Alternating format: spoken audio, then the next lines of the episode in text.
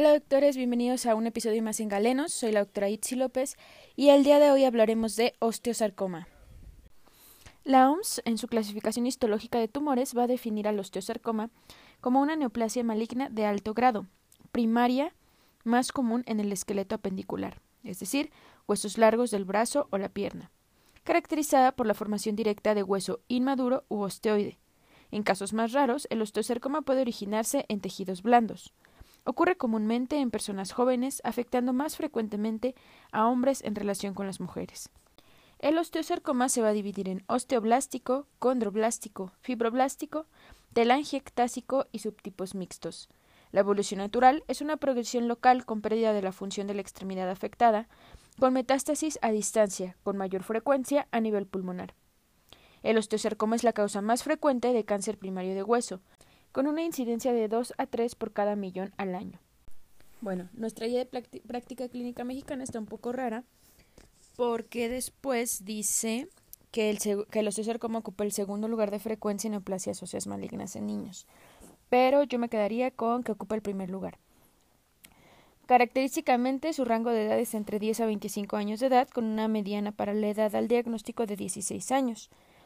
Es infrecuente su presentación en menores de 6 años y en mayores de 60 años. Y es una neoplasia que tiende a ser más frecuente en los varones. El osteosarcoma puede iniciar en cualquier hueso, sin embargo ocurre principalmente en las regiones yuxtaepiciarias de crecimiento rápido de los huesos largos. Este se va a manifestar como un proceso de destrucción de hueso medular que progresa hasta la cortical, por lo general con un componente asociado a tejidos blandos. Existe una predilección para los huesos de la rodilla, es decir, el fémur distal y la tibia proximal. La segunda localización más frecuente es el extremo proximal del húmero. Aproximadamente el 80% de las presentaciones inicial eh, va a ser localizada. La supervivencia de los pacientes tratados únicamente con quimioterapia es del 20%, es decir, la mayoría de los osteosarcomas son resistentes a quimioterapia. El osteosarcoma es de etiología desconocida y se propone que sea multifactorial. Hay algunos factores conocidos que lo predisponen, por ejemplo, la enfermedad de Payet, el infarto óseo, displasia fibrosa, radiación ionizante e ingestión de sustancias radioactivas. Esto es importante. Por definición, la población de células malignas debe producir osteoide para que el tumor sea clasificado como osteosarcoma. Si no es así, pues no se puede hacer el diagnóstico. Otros factores predisponentes son el retinoblastoma hereditario, las enfermedades con anormalidades en la línea germinativa, como el síndrome de Lifromeni, eh, el tumor de, el síndrome de Werner, el síndrome de Bloom, la asociación de entidades de orígenes víricos, la exposición a radiación ionizante y mutaciones en el gen P53. Clínicamente el dato que se reporta en un 100% de los casos es el dolor en el sitio primario del tumor, es decir, va a ser un dolor localizado. El diagnóstico probable de un tumor óseo está relacionado con la edad. En pacientes menores de 5 años, una lesión ósea destructiva es más sugestiva de metástasis por un neuroblastoma o por un granuloma eosinofílico. En pacientes de 5 años frecuentemente es un sarcoma óseo primario y en mayores de 40 años de edad Puede ser una metástasis o un mieloma.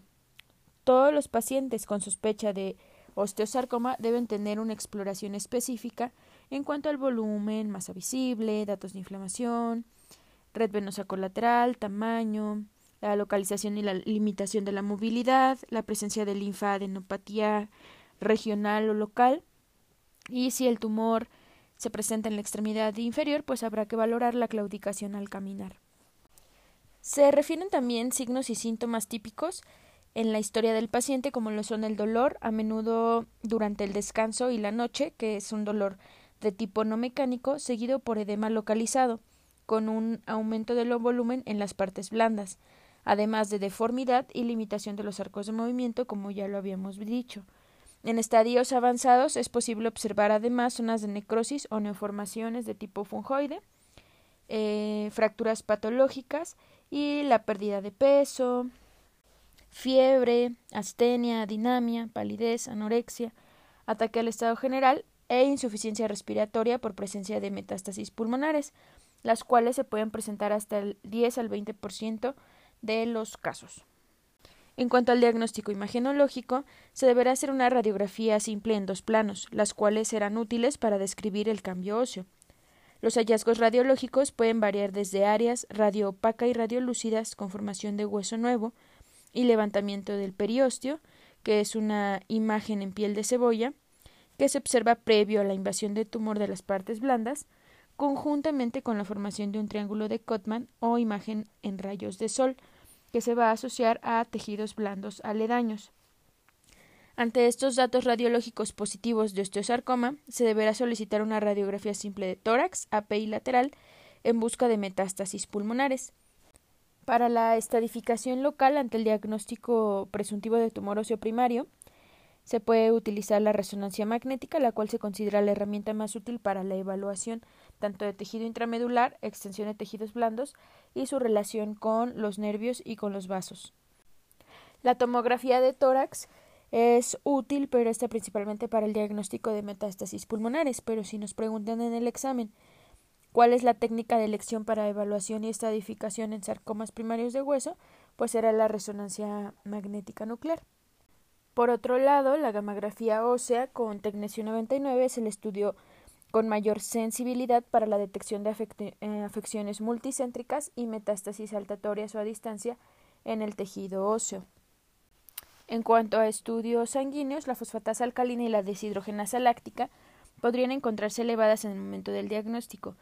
Esto puede estar en relación a afectación de una extremidad proximal o tumor axial de gran tamaño, tumor de gran volumen, metástasis, entre otras por lo que estas elevaciones se deberán considerar un factor de mal pronóstico en el osteosarcoma de alto grado de malignidad, correlacionado con los estudios adversos de la enfermedad.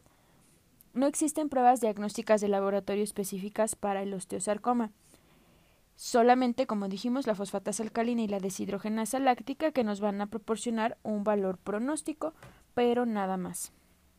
La biopsia es el primer procedimiento quirúrgico que se efectúa en el paciente oncoortopédico, con el fin de obtener una muestra de tejido adecuada en cantidad y calidad para su estudio histológico para confirmar el diagnóstico de osteosarcoma. La indicación y ejecución requiere un conocimiento clínico, quirúrgico, radiográfico y anatomopatológico para el diagnóstico. Puede ser por punción, es decir, eh, puede ser aspiración con aguja fina o por trucut, o incisional y su ejecución debe ser planeada para disminuir complicaciones. También la biopsia nos va a dar un potencial pronóstico. El diagnóstico de certeza se va a realizar con la biopsia precisamente.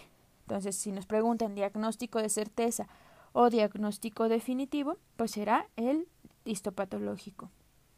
Por lo tanto, los pacientes con hallazgos radiológicos sugestivos de osteosarcoma deben ser referidos sin biopsia previa a un centro con experiencia de manejo de estos pacientes. La biopsia ya se debe de llevar a cabo en este centro de referencia. Los pacientes de 10 a 25 años con presencia de doloroso en rodilla u hombro de más de tres meses de evolución y que no tengan mejoría con hallazgo radiográfico sugestivo de osteosarcoma se envía inmediatamente a la consulta externa y o servicio de urgencias de tercer nivel de forma inmediata para la confirmación diagnóstica. Al igual en todo paciente pediátrico con dolor óseo en rodilla u hombro que haya tenido aumento de volumen asociado a un antecedente de manejo quirúrgico y previamente descartando el proceso infeccioso, se debe de sospechar osteosarcoma y tomar estudios radiográficos y enviar a tercer nivel para confirmar la, el diagnóstico. Bueno, hasta aquí dejaremos osteosarcoma. Es un tema que sí pueden preguntar, entonces estudienlo bien, chequen imágenes. Yo creo que les voy a dejar en la página doctora Itzi López Apuntes en ARM radiografías de osteosarcoma para que puedan revisarlas y también les dejaré el apunte que hice sobre este tema. No olviden seguirnos en la página de Facebook Galenos y en la página de Facebook doctora Itzi López Apuntes en ARM. Nos escuchamos en la próxima. Adiós.